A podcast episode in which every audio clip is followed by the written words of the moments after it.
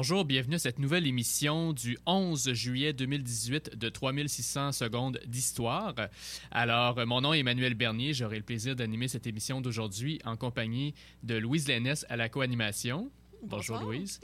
Et de René La Liberté qui assumera euh, la console. Bonjour René. Bonjour. Alors, euh, chaque année est l'occasion de, de, commémorer, de célébrer euh, les anniversaires, que ce soit de mort ou de décès de différents, de différents personnages, notamment des compositeurs. Et donc, 2018 n'y échappe pas donc plusieurs compositeurs euh, que, qui, que nous avons l'occasion de commémorer cette année. Et euh, nous avons dû faire un choix parce qu'évidemment, il y en a toujours plusieurs. Et nous avons choisi les trois, euh, les trois plus grands, soit François Couperin, dont nous célébrons cette année le 350e anniversaire de naissance, Claude Debussy, que, dont on commémore le centième, le centenaire anniversaire donc de la naissance, et Rachmaninoff, euh, qui est mort en 1943, donc il y a 75 ans. Et pour nous en parler, nous recevons la musicologue Irène Brisson. Bonjour Irène. Bonjour Emmanuel. Alors merci d'être euh, parmi les, des nôtres aujourd'hui. Ça me fait plaisir. Et euh, donc, Madame Brisson, vous êtes originaire de Paris. Oui. Vous avez étudié au Conservatoire de Paris euh, sous la férule notamment de, légendaire Norbert Dufour, que vous avez obtenu des premiers prix en histoire de la musique, en musicologie.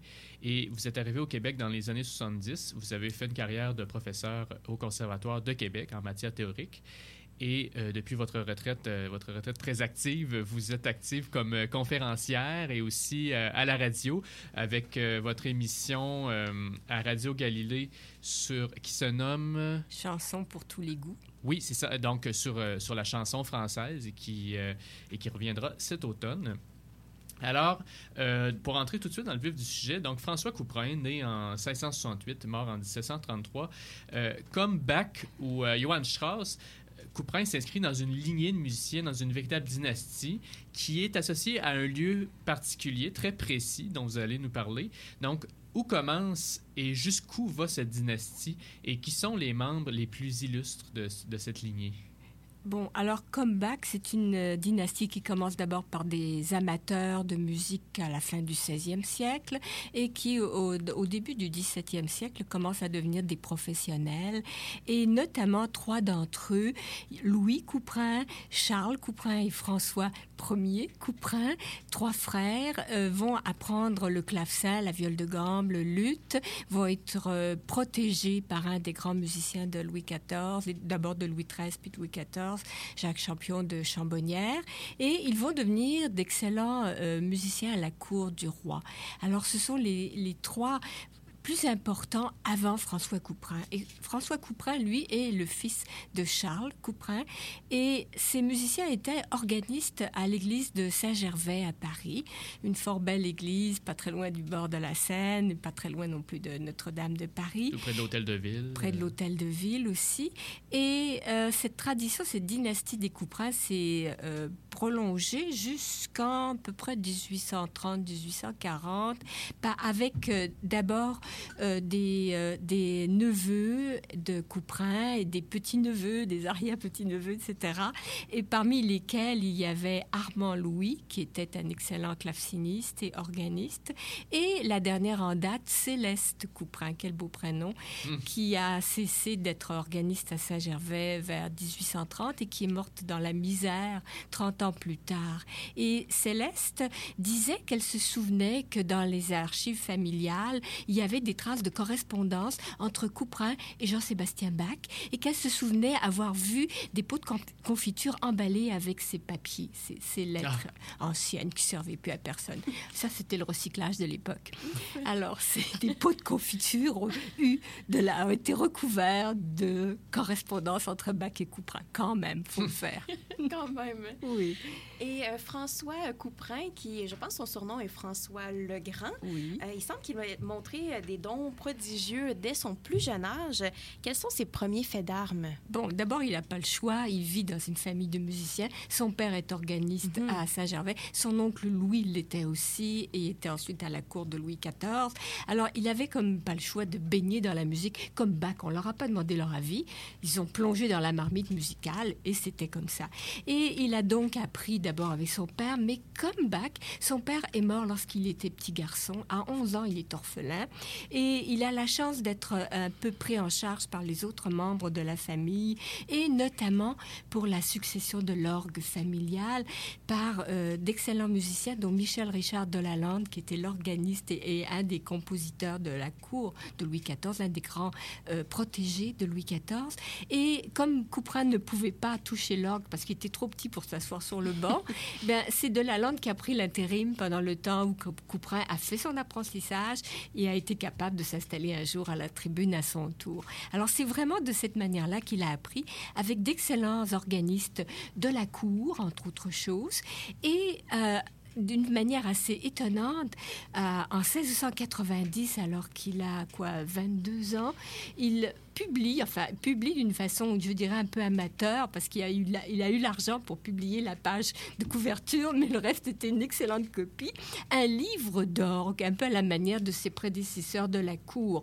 Il fallait avoir un, front de bœuf, comme on dit, pour faire une chose pareille, parce que ce jeune homme parfaitement inconnu, dont seuls les oncles sont connus, arrive avec un, livre qu'il écrit à la manière très euh, solennelle des plus grands organismes de l'époque. Et cet ouvrage va être un petit bijou euh, assez remarquable qui montre vraiment le talent de ce jeune homme. Je pense que en comparant par âge, euh, j'oserais dire qu'il avait presque plus de, de fini à cette époque-là que Bach pouvait en avoir au même âge, mm. pour certaines choses. Et ça, c'était assez remarquable, je pense. Alors, ça, c'est donc le, le, départ de sa carrière. Et peu de temps après, trois ans après, il entre par concours à la tribune de la chapelle royale de Versailles, chez Louis XIV. Louis XIV voit arriver quelques candidats, Louis XIV les écoute, Louis XIV choisit, et c'est Couperin qui arrive. Lui-même. Voilà, ah c'est ça. Louis XIV choisissait ses musiciens. Et l'un d'entre eux s'était présenté, c'est une petite parenthèse, Marc-Antoine Charpentier, qui était un musicien génial. Mais en fait, Marc-Antoine n'a pas pu se présenter parce qu'il est tombé malade au moment du concours. Et Louis XIV était tellement désolé de savoir que ce, ce musicien ne pourrait pas postuler qu'il lui a envoyé une rente pour le dédommager. Ah Charpentier qui avait déjà été euh, éclipsé un peu par Lully en plus. Exactement, exactement. Alors c'est de voir que Louis XIV avait un goût extraordinaire, infaillible la musique. Hmm. Donc, on parlait justement de ce livre d'orgue euh, qui est sa seule contribution pour l'instrument, mais en même temps, quelle contribution? Parce qu'on parle quand même de deux messes. Oui. Euh, donc, messe des couvents, messe des paroisses. Pourquoi ces deux appellations? Euh, parce que la messe des couvents se voulait vraiment à l'usage des grandes églises de Paris pour des grands instruments, entre autres deux ou trois claviers, et aussi sur le modèle de ce qui se faisait à la cour. Et c'était peut-être une façon de se faire connaître subtilement auprès des, des, des du roi. Et c'est comme ça qu'il a eu le poste. Et l'autre, pour les couvents, il avait même écrit les convents, donc les, endroits conventuels. C'était pour les, les, monastères et les couvents de religieux religieuses qui ont des instruments peut-être moins puissants, qui ont peut-être pas des virtuoses émérites dans, dans leur chapelle, et qui étaient donc faisables par de, de bons organistes, mais pas nécessairement par des virtuoses accomplis. Donc c'était une façon de, de montrer à, toute la communauté religieuse de l'époque ce dont il était capable.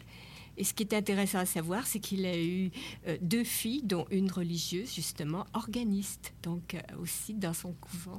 Alors, c'est, hmm. elle a certainement joué les œuvres de son père. donc, nous allons donc, euh, nous allons donc entendre un extrait de la messe pour les couvents, un extrait du Gloria, en fait, donc le duo sur les tierces, qui est joué par l'organiste français Jean-Baptiste Robin sur le célèbre instrument de la cathédrale de Poitiers.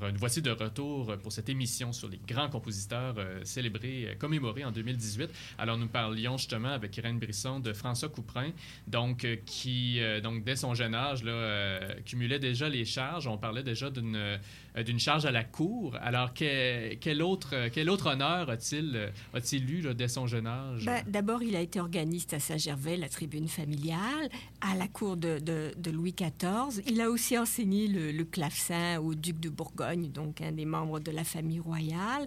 Et aussi, finalement, après quelques années de, de, patience, il, il est nommé claveciniste du roi. Ce qui veut dire qu'il entre dans l'intimité du château de Versailles, dans les salons privés, et joue pour le roi.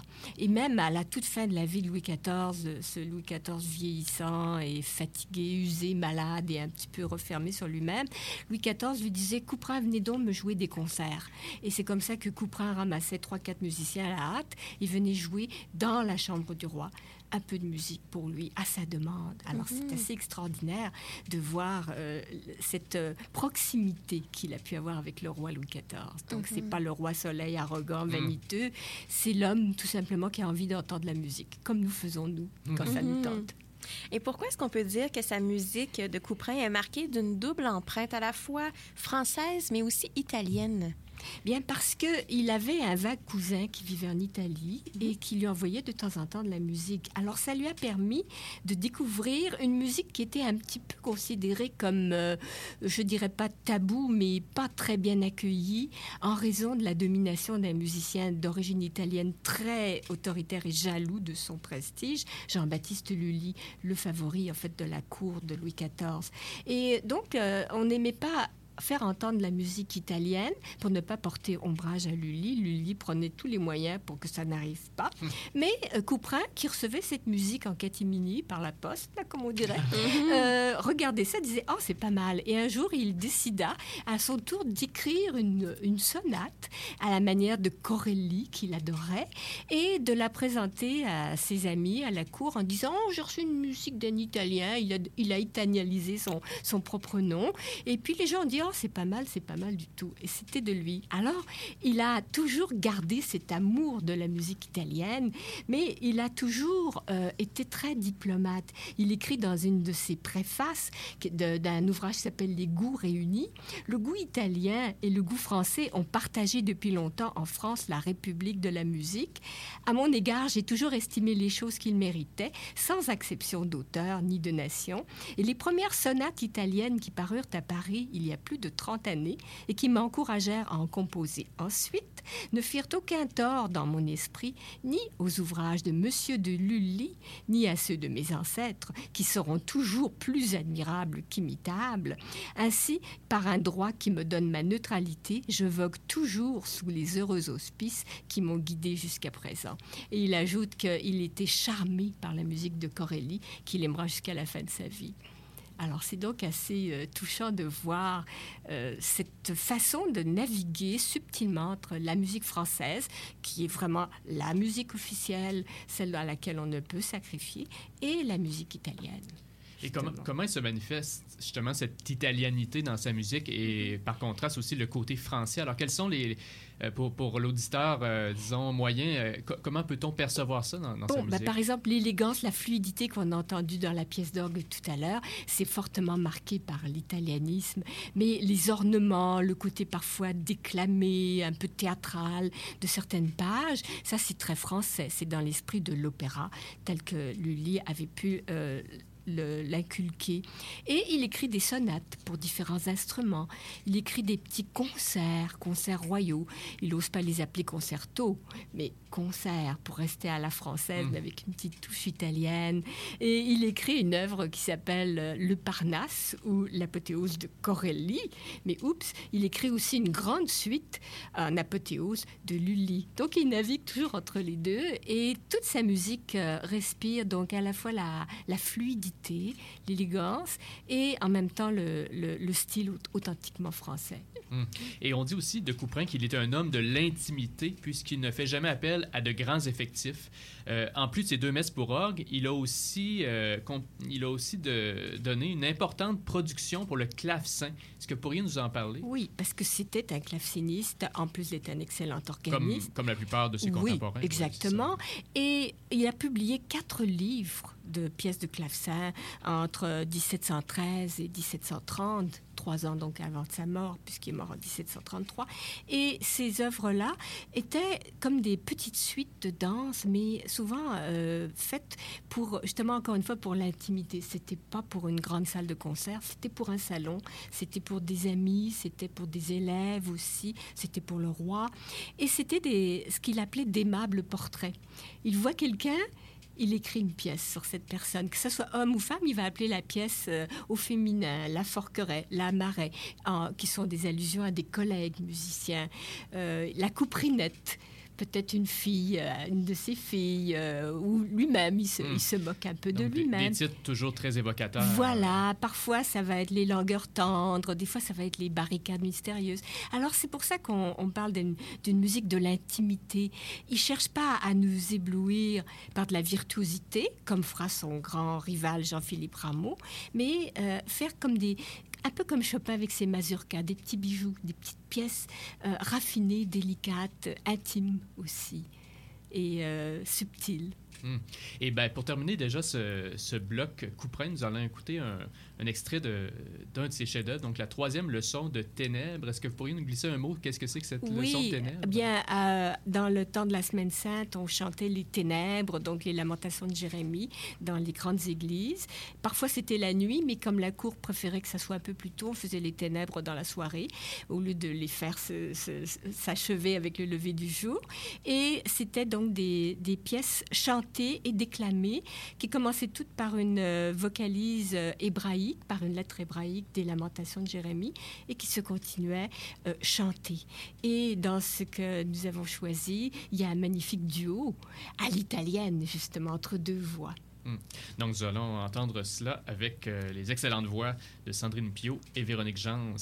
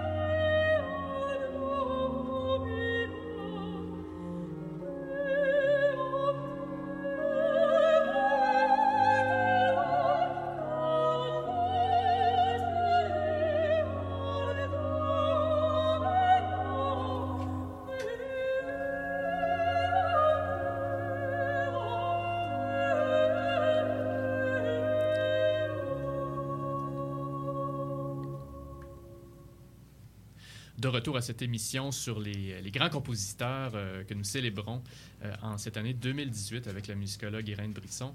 Alors, après avoir parlé de François Couperin, on va passer à Claude Debussy, né en 1862, mort en 1918, donc il y a exactement 100 ans. Euh, Debussy, qu'on pourrait même voir comme un des lointains continuateurs de Couperin. Bartok a déjà dit, bon, Bartok qui, n'est pas un des moindres, euh, a dit que Debussy était le plus grand compositeur de son époque. Euh, pourtant, bon, contrairement à Couperin, qui, était né dans, un milieu très favorable, euh, rien ne prédestinait Debussy, dans son enfance, à occuper cette place de, de- de- un des plus grands compositeurs français. Non, parce qu'il venait d'une petite famille euh, de commerçants, euh, son père vendait de la faïence, etc., euh, qui connaissait des, des problèmes financiers, des hauts et des bas, et aussi qui a connu la guerre de 1870, qui a été quand même un, choc pour la France à l'époque. Alors Debussy a grandi dans ce milieu-là. Son père a même été, à un moment donné, a fait de la politique, a été en prison pendant quatre ans. C'est donc vraiment un milieu assez compliqué pour lui. Mais il a découvert la musique grâce à une tante qui s'appelait Clémentine Debussy et surtout à une euh, pianiste qui s'appelait Madame Motet de Fleurville, qui se disait une élève de Chopin et qui était finalement la belle-mère de Verlaine, rien de moins. Mm. Alors cette femme très raffinée, très cultivée, euh, a pressenti le talent que ce petit garçon avait pour la musique. Il a trouvé, elle a trouvé qu'il il avait un don et euh, elle, a, elle a suggéré à la famille de le faire envoyer au conservatoire de Paris. Et il y est admis à l'âge de 10 ans par concours. C'est quand même assez prodigieux, et au conservatoire même. Et euh, donc, ça a été pour lui le- l'entrée dans une institution assez rigide, assez académique, mais euh, dont il allait quand même euh, faire pas loin d'une dizaine d'années de, de séjour. Et comment son passage au conservatoire que vous dites rigide, comment est-ce que ça s'est passé, lui qui venait d'un d'un milieu quand même un peu particulier dont vous nous avez parlé? Oui, bon, euh, il a un grand talent, euh, tout le monde est ébloui par sa facilité, mais c'est un enfant rebelle, il a du mal à se plier aux règles. Il y a des professeurs qui sont d'excellents pédagogues en soi, mais qui sont un peu académiques. Par exemple, Antoine Marmontel, c'est la vieille génération.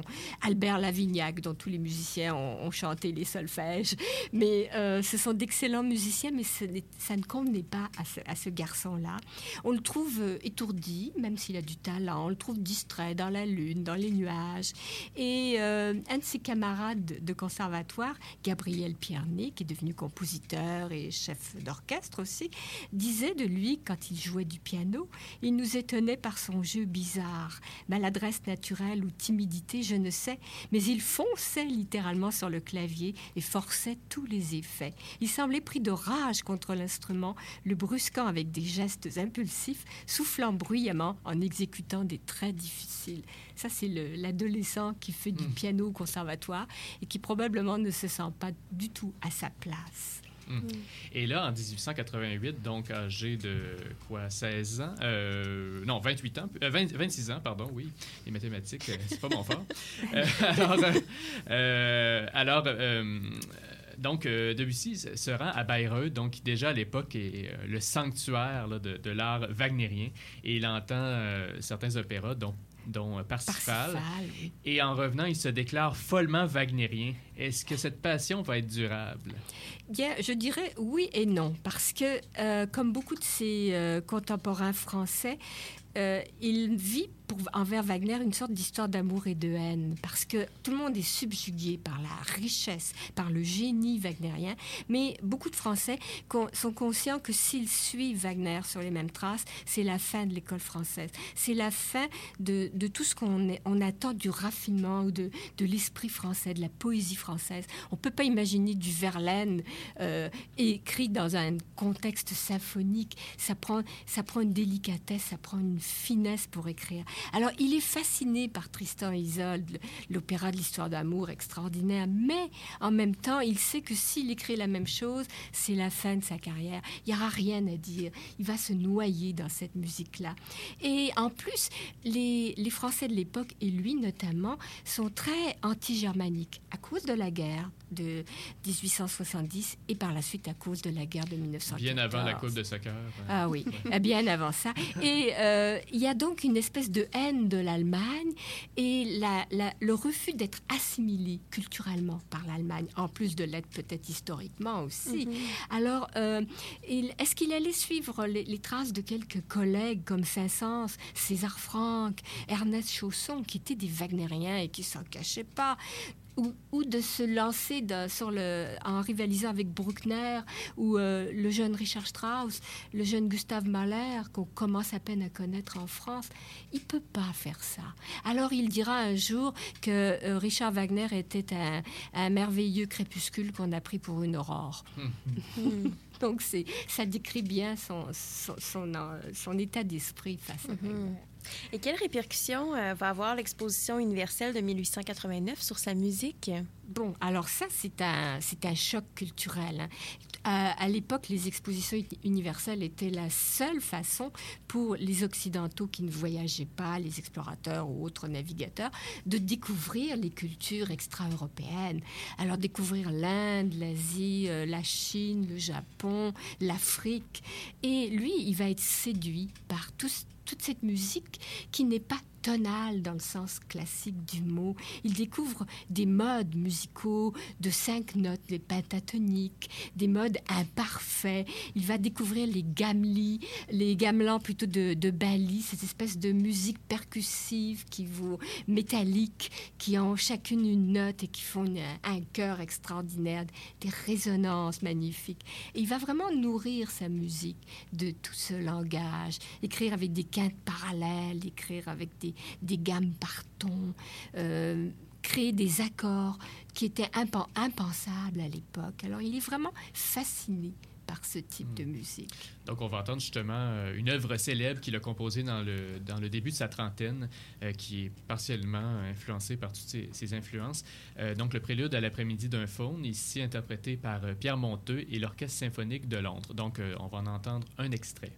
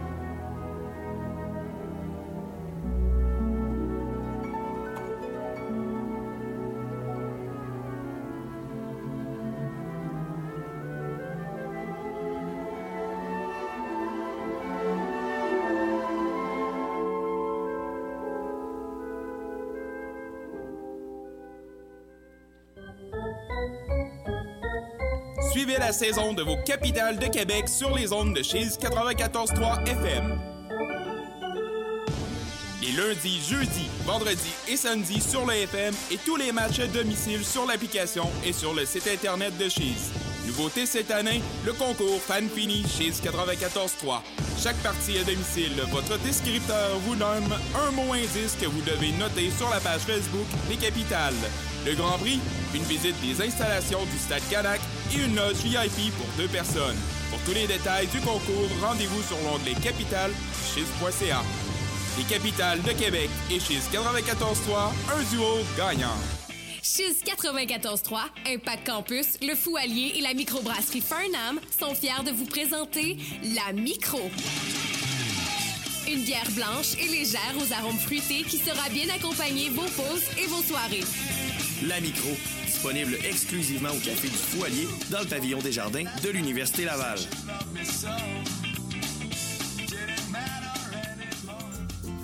Salut, ici Alex Baillargeon et je vous retrouve tous les mercredis à Chise pour le deuxième service du Réchaud. Le Réchaud, c'est les grands titres de l'actualité commentés à ma manière qui ont retenu mon attention et que j'ai gardé pour vous au chaud sur mon Réchaud. On parle d'insolites, de télé, de techno, de cinéma et bien sûr des tendances du web de la semaine. Les mercredis dès 10h, syntonisez le deuxième service sur les ondes de Chise 94,3. Moi, Louis de Buade, comte de Frontenac, je vous répondrai par la bouche de mes micros.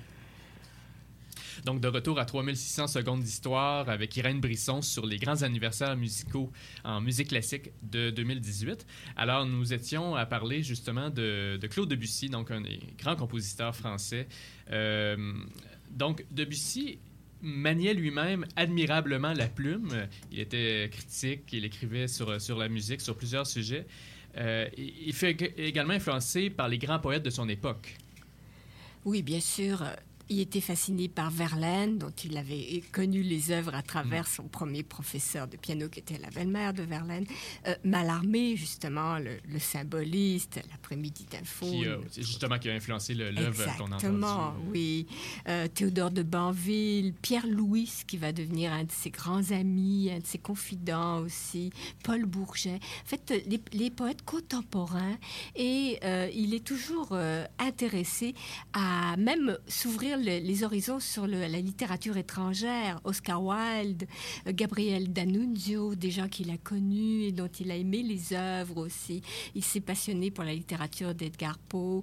Euh, c'est vraiment un personnage qui, qui, vivait dans son temps euh, en, tant que intérêt pour la littérature et qui s'est empressé évidemment de mettre en musique très souvent les œuvres qu'il qu'il aimait lire. Alors il y a beaucoup de mmh. mélodies de Verlaine, Mallarmé, d'autres. Et qui pouvait avoir une plume très caustique aussi. Euh. Ah oui, ce gênait pas. Il, y avait, il écrivait des critiques redoutables, surtout quand il s'agissait de musique allemande ou de compositeurs euh, également euh, plus ancien ou dépassé, dont il jugeait la musique tout à fait inutile. Il avait écrit des, critiques qui s'appelaient Monsieur Croche anti-dilettante, qui sont un petit bijou à lire. Dans, chaque phrase est à ruminer tellement, tellement on, sent qu'il sait exactement ce qu'il dit et ce qu'il pense. Il disait par exemple de la classe d'harmonie du conservatoire qu'il avait suivi, l'étude de l'harmonie telle qu'on la pratique à l'école et la façon la plus solennellement ridicule d'assembler des sons. Il disait aussi elle a de plus le grave défaut d'unifier l'écriture à un tel point que tous les musiciens, à quelques exceptions près, harmonisent de la même manière. Alors, il, avait un sens vraiment de l'observation, de la critique. Il se gênait pas pour dire ce qu'il pensait, que ce soit de Beethoven. Il disait par exemple que euh, à propos de Beethoven qu'il aimait bien, mais sans plus, que euh, voir un coucher de soleil était plus intéressant que d'écouter la symphonie pastorale si on voulait se plonger dans la nature. Mm. Donc c'était euh, ne, pas penser que la symphonie pastorale ou que telle sonate claire de lune va remplacer la réalité de la nature. Mm-hmm. Alors c'était vraiment son, son esprit, sa philosophie. Et Debussy va avoir composé pour la voix euh, toute sa vie, donc euh, de nombreuses mélodies pour piano et pour voix, mais sa contribution la plus capitale en matière vocale a été à l'opéra. Est-ce que vous pourriez nous en parler?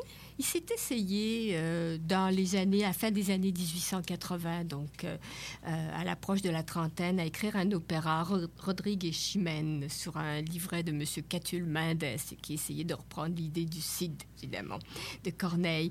Mais il a abandonné et à un moment donné, il est tombé en, je dirais, en extase devant l'histoire de Péléas et Mélisande de Metterlinck, qu'il a connu aussi, et il a voulu faire un peu une sorte de Tristan Isolde français. L'histoire d'amour avec un triangle amoureux, comme il y a dans Tristan Isolde, qui finit mal, évidemment, euh, parce qu'on ne peut finir en tricotant des chaussons bien au coin du feu, c'est sûr, et en lisant son journal. Donc, toutes les histoires d'amour ne peuvent orchestres romantiques doivent forcément finir mal.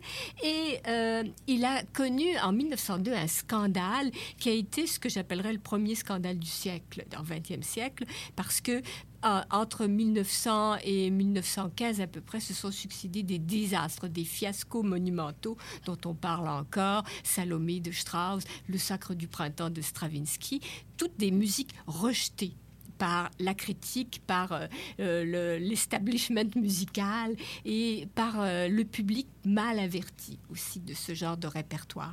Alors, ce fut donc un, un désastre parce que ça ne chantait pas assez, ça n'était pas du bel canto à l'italienne, ni à la manière de Gounod ou de Saint-Saëns, c'était de la déclamation prosodique, un peu à la manière du chant grégorien, tout sur une même note accompagné, noyé dans un orchestre très subtil. Bref, le public euh, ne comprenait pas. Et comble de malheur, on avait confié le rôle principal de Mélisande à une cantatrice euh, anglophone, Mary Garden, qui était une voix magnifique, mais qui avait un accent français épouvantable quand elle, quand elle chantait. Et à un moment donné, elle a chanté, euh, comme c'était dit dans, dans l'opéra, Oh, je ne suis pas heureuse ici. Et le public s'est a éclaté de rire et a dit, Nous non plus. Donc ce fut le flop de sa carrière. Et lui-même, sentant venir le souhaitait carrément que ce soit un fiasco pour qu'on n'en parle plus cet opéra. Parce qu'il y a eu aussi une chicane avec Maeterlinck au sujet de sa, de sa compagne qui voulait chanter le rôle de Mélisande et on avait choisi Mary Garden. Alors, il y a eu toutes sortes de, d'imbroglios autour de cet opéra. Ce fut donc le flop de sa carrière. Mmh. Et euh, bon, on parlait justement bon, un opéra qui fait quand même une grande place à l'orchestre. Bon, Debussy qui a con, aussi composé plusieurs, euh, plusieurs poèmes symphoniques. On a entendu avant la pause le, le prélude euh, à l'après-midi d'un faune, la mer, les la nocturnes. oui. Euh, mais Ravel, bon, qui était un des, des, des contemporains les, les, plus illustres de Debussy, a déjà affirmé que Debussy ne savait pas orchestrer. Euh, Est-ce que c'est vrai? C'est méchant. Ouais. En fait, ces deux-là avaient, avaient un différend à régler de leur jeunesse parce que euh, ils s'accusaient mutuellement de plagier des pièces de piano et euh, il y avait une rivalité. Ils, ils, travaillaient dans les mêmes domaines. L'orchestration de Ravel était très fine, très brillante, très éclatante, luxuriante. Debussy était plutôt un harmoniste qui voyait souvent des, des, des étages sonores un peu parallèles, un peu des couches musicales. Euh, il n'y avait pas ce, ce, côté exubérant de Ravel. C'est sûr qu'on ne le voit pas écrire le boléro, mais quand il écrit la mer ou quand il écrit les fêtes dans, dans les trois nocturnes, c'est extrêmement brillant, c'est bien mené. Alors c'est un peu méchant. C'est pas la même manière d'orchestrer que Ravel, mais ça a tout à fait sa place, évidemment, dans le répertoire français. Et est-ce que le catalogue de Debussy fait également une place à la musique de chambre? Oui, euh, il a écrit évidemment surtout pour orchestre, pour voix, pour piano aussi, mais il a écrit en 1893, donc il était tout jeune encore, dans la trentaine, un quatuor à cordes qu'il appelle premier quatuor à cordes en sol mineur. Il n'y en aura jamais d'autres. Et c'était d'un culot monstre parce que euh, son grand prédécesseur en matière de quatuor français, quatuor à cordes, c'était César Franck qui avait passé sa vie à mûrir l'œuvre que serait son quatuor qu'il a terminé peu de temps avant sa mort, parce que comment pouvait-on faire du quatuor à cordes après Beethoven et après Schubert? Et ce jeune Flo arrive à 30 ans avec un quatuor à cordes. Non, mais il faut le faire quand même. Alors ça a été aussi très mal reçu. De quel droit? Ravel fera la même chose, un quatuor à cordes de jeunesse, un peu comme pour casser ce tabou. Puis après, il y a eu une pièce pour flûte, Syrinx, dans le même esprit que l'après-midi d'un faune, et il y a eu à la toute fin de sa vie trois sonates pour euh, différents instruments, violoncelle, euh, flûte, alto et harpe et violon, qui étaient écrites dans l'esprit justement des œuvres baroques de Couperin ou des concerts de, Jean-Philippe Rameau. Et il les appelait, euh, il se nommait Claude Debussy, musicien français et marqué parfois Claude de France, pour faire un peu contre-coup à toute la musique allemande de l'époque. Et surtout justement pour euh, chanter son désespoir de la guerre. Il disait Donnez-moi un fusil que j'allais tous les tuer. Euh, Debussy, qui n'aurait pas fait de mal à une mouche, qui en était rendu là à, à, vociférer contre les Allemands, les traités de Bosch, et de, de vraiment être déchiré par cette guerre horrible.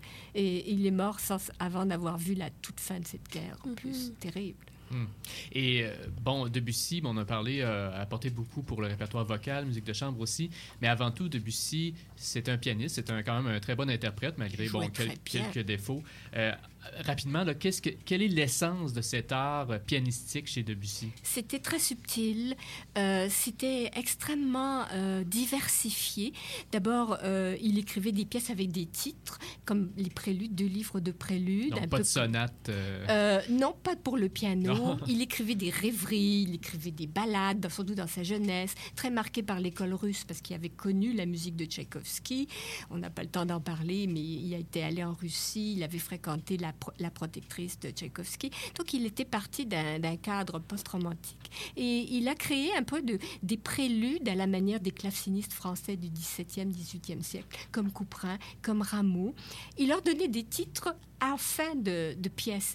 Autrement dit, on n'était pas supposé se laisser influencer par le titre. On devait écouter la pièce et dire Ah, c'est danseuse de Delphes. Ah bon. Mais ne pas se dire Vous allez voir une danseuse de Delphes, vous allez entendre le vent dans la plaine. Non, c'était. Il fallait qu'on se laisse porter par cette musique. Et euh, il écrivait aussi d'une façon très colorée. Par exemple, la musique euh, orientale l'influençait beaucoup dans des estampes pour piano. Euh, ou bien il écrivait des gammes partons, des accords très imparfaits. Juste un petit témoignage, déjà dans sa jeunesse, c'est son camarade Maurice Emmanuel disait de lui, il avait des faux rapports éhontés dans ses accords, des accords de neuvième à tous les échelons de la gamme, des accords de onzième, de treizième, toutes les notes de la gamme diatonique jouées à la fois dans des dispositions fantastiques, de chatoyantes suites d'arpèges contrastées avec des trilles, jouées avec les deux mains sur trois notes à la fois.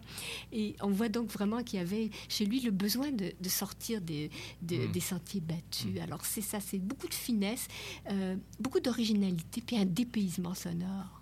Donc, on va entendre euh, un extrait des, euh, du premier livre des Préludes, Le vent dans la plaine, par le légendaire pianiste Michelangeli.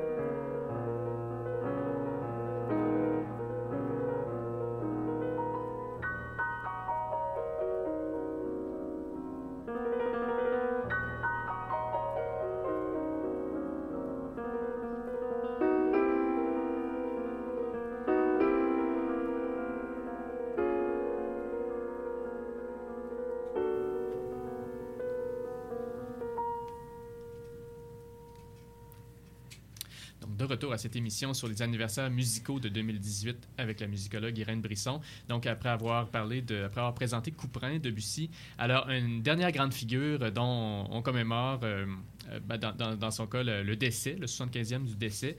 Euh, donc, Sergei Rachmaninoff, qui était un des plus remarquables pianistes de la première moitié du 20e siècle mais également un compositeur qui, encore aujourd'hui, occupe une place importante au concert, no- notamment à l'occasion des concerts de piano. Comment s'effectue l'apprentissage de Rachmaninoff? Alors lui, il vient d'une famille où on aime la musique. Dans beaucoup de familles de, bonnes conditions en Russie, euh, il y a toujours quelqu'un qui joue du piano, la mère, la tante, la sœur. Donc ça fait partie des, des habitudes. Et euh, il, il est donc initié à la musique de cette manière-là, dans sa famille. Et il a 9 ans quand il rentre au conservatoire de Saint-Pétersbourg.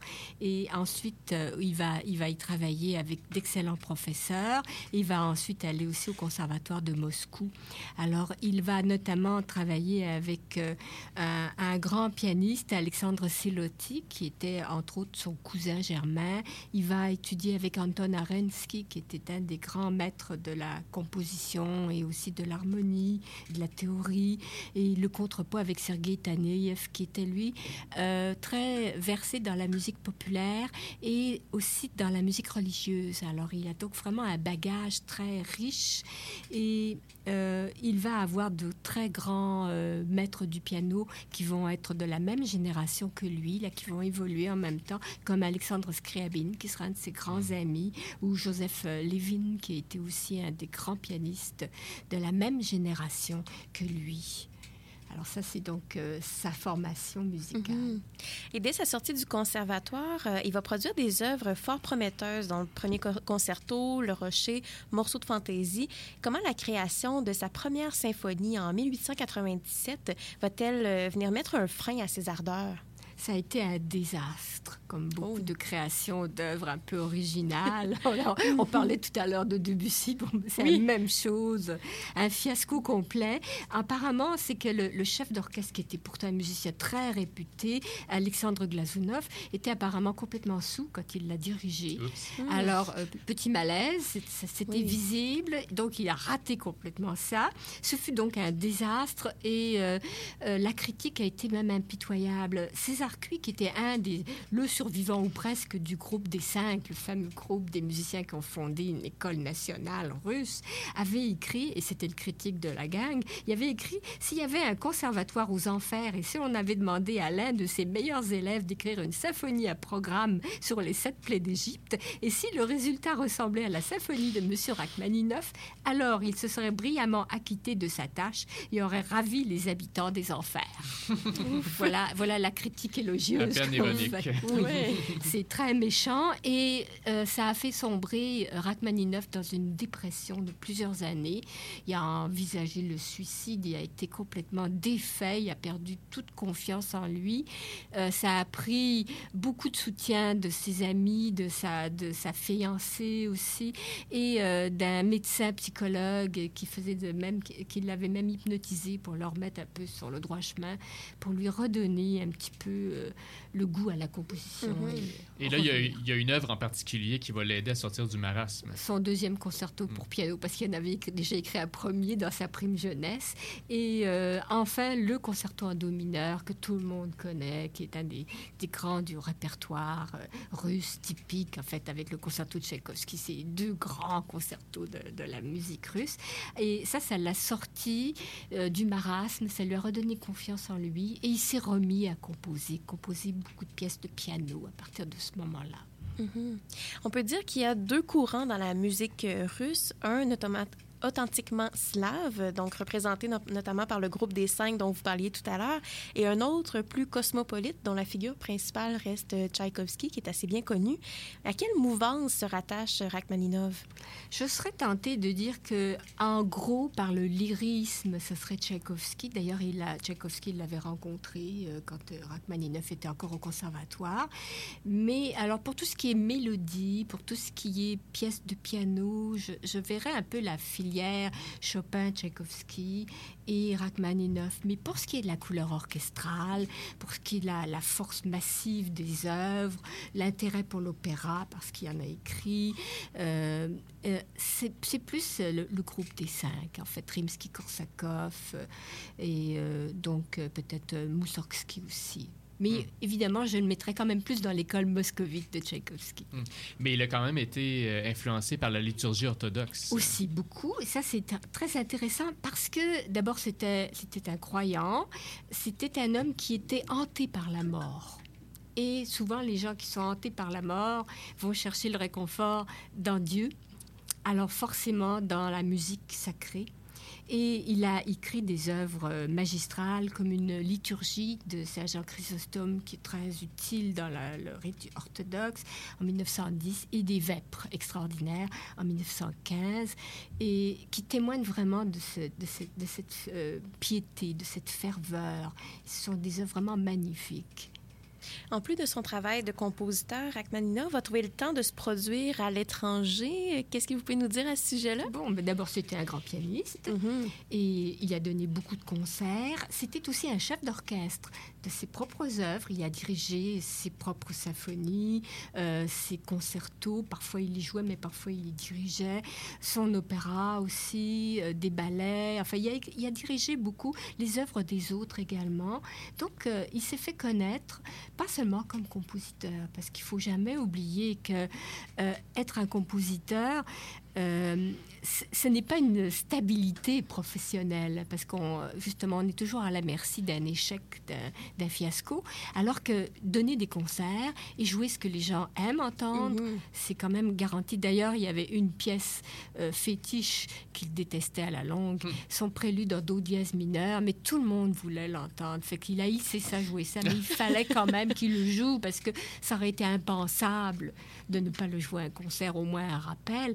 Et on l'appelait Monsieur do dièse mineur. ça. Alors c'était c'était assez évident pour lui. Et ensuite, bon, plus tard, l'année 1917, bon, est une année charnière, évidemment, non seulement pour la Russie, mais pour Rachmaninoff aussi. Bon, c'est la grande révolution, c'est la panique pour beaucoup de gens, c'est l'exil massif. On, on connaît ça aujourd'hui pour d'autres raisons, Mm. mais c'est l'exil. Euh, moi, si je suis ici, c'est à cause de ça, parce que mes, mes parents ont, ont quitté la Russie après la révolution. Alors, je, je suis un accident de parcours hors de mon pays, mais je comprends exactement ce que Ra- Rachmaninoff pouvait vivre. euh, Il a été obligé de partir et euh, il, s'est retrouvé tantôt en Europe, tantôt aux États-Unis et s'est finalement fixé aux États-Unis où il est devenu américain et grande vedette du piano. Alors c'est un peu comme Horowitz, ça fait le même parcours. Prokofiev est parti de la même manière. Énormément de musiciens russes ont quitté leur pays et ont suivi à peu près la même filière, ça en allait en Europe et aux États-Unis pour bien vivre. Oui, et euh, bon, à ce moment-là, euh, Rachmaninoff continue bon, à composer, à donc Beaucoup moins. beaucoup moins, mais bon, quand moins. même. Bon, c'est ça. Et il, il se produit beaucoup. Euh, bon, pour, pour, euh, pour aller vers notre conclusion, bon, Rachmaninoff a été actif à une époque là, où œuvraient, de, de grands novateurs. Bon, on a parlé de Debussy, Bartok, Stravinsky, Schoenberg, Messiaen et autres. Donc, est-ce que, en comparaison avec ces compositeurs-là, Rachmaninoff aurait pas pu euh, paraître un peu décalé? Ben oui, c'est que dans le fond, c'est un romantique euh, sur le tard. Euh, c'est un, un héritier de Tchaïkovski, justement. C'est un héritier aussi un peu de Scriabine, qui étaient tous marqués par la génération Chopin, Tchaïkovski, par le lyrisme aussi, qui ne cherchait pas à révolutionner l'harmonie comme l'a fait Debussy ou comme l'a fait Stravinsky ou leur rythme. Il a écrit des symphonies, il a écrit des concertos, il a écrit des préludes, des études, des nocturnes. Bon, il a écrit du répertoire romantique. Et il a joué ce répertoire toute sa vie. Et tout à l'heure, justement, je, je disais, il a, il a moins composé une fois parti de la Russie parce que son attachement à son pays natal, c'était ce qu'il faisait vivre. Euh, en Amérique, à New York ou en Californie, il n'y a plus cette inspiration. Il pouvait vivre que sur son passé, sur sa gloire. Hmm. Eh bien, c'est très intéressant. On va devoir euh, conclure euh, malheureusement cette émission, mais euh, bon, il faudra refaire la même chose l'année prochaine avec les, les anniversaires de 2019. Alors, ce fut très passionnant. Donc, ben, avant de terminer, on vous invite à notre prochaine émission de mercredi prochain sur l'exposition Reine d'Égypte au musée Pointe-à-Calière avec l'historienne Evelyne Ferron. Donc, une émission qui s'annonce très intéressante. Et donc, pour terminer cette émission, pour, donc on a beaucoup parlé de Rachmaninoff, on va entendre, euh, on va l'entendre comme compositeur, mais comme interprète. Donc, euh, attention, peut- peut-être oreilles sensibles parce qu'il s'agit quand même d'un, document d'archives. Donc, c'est Rachmaninoff qui joue sa propre musique. Donc, son célèbre prélude euh, dans les préludes de plus 23, donc le numéro 5 en sol mineur. Alors, ben, en vous souhaitant une bonne soirée et en vous disant au revoir. Au revoir.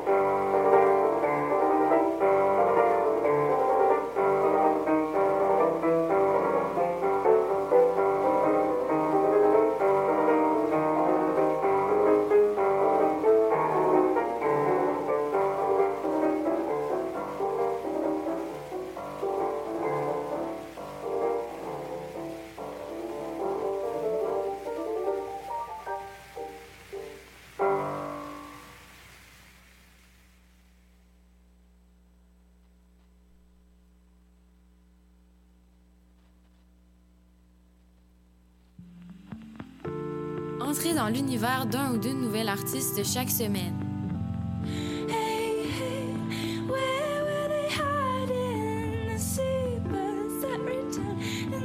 S'émerger, c'est Marianne Poirier et Lila qui vous fait découvrir des artistes bien connus ailleurs, mais peu connus au Québec.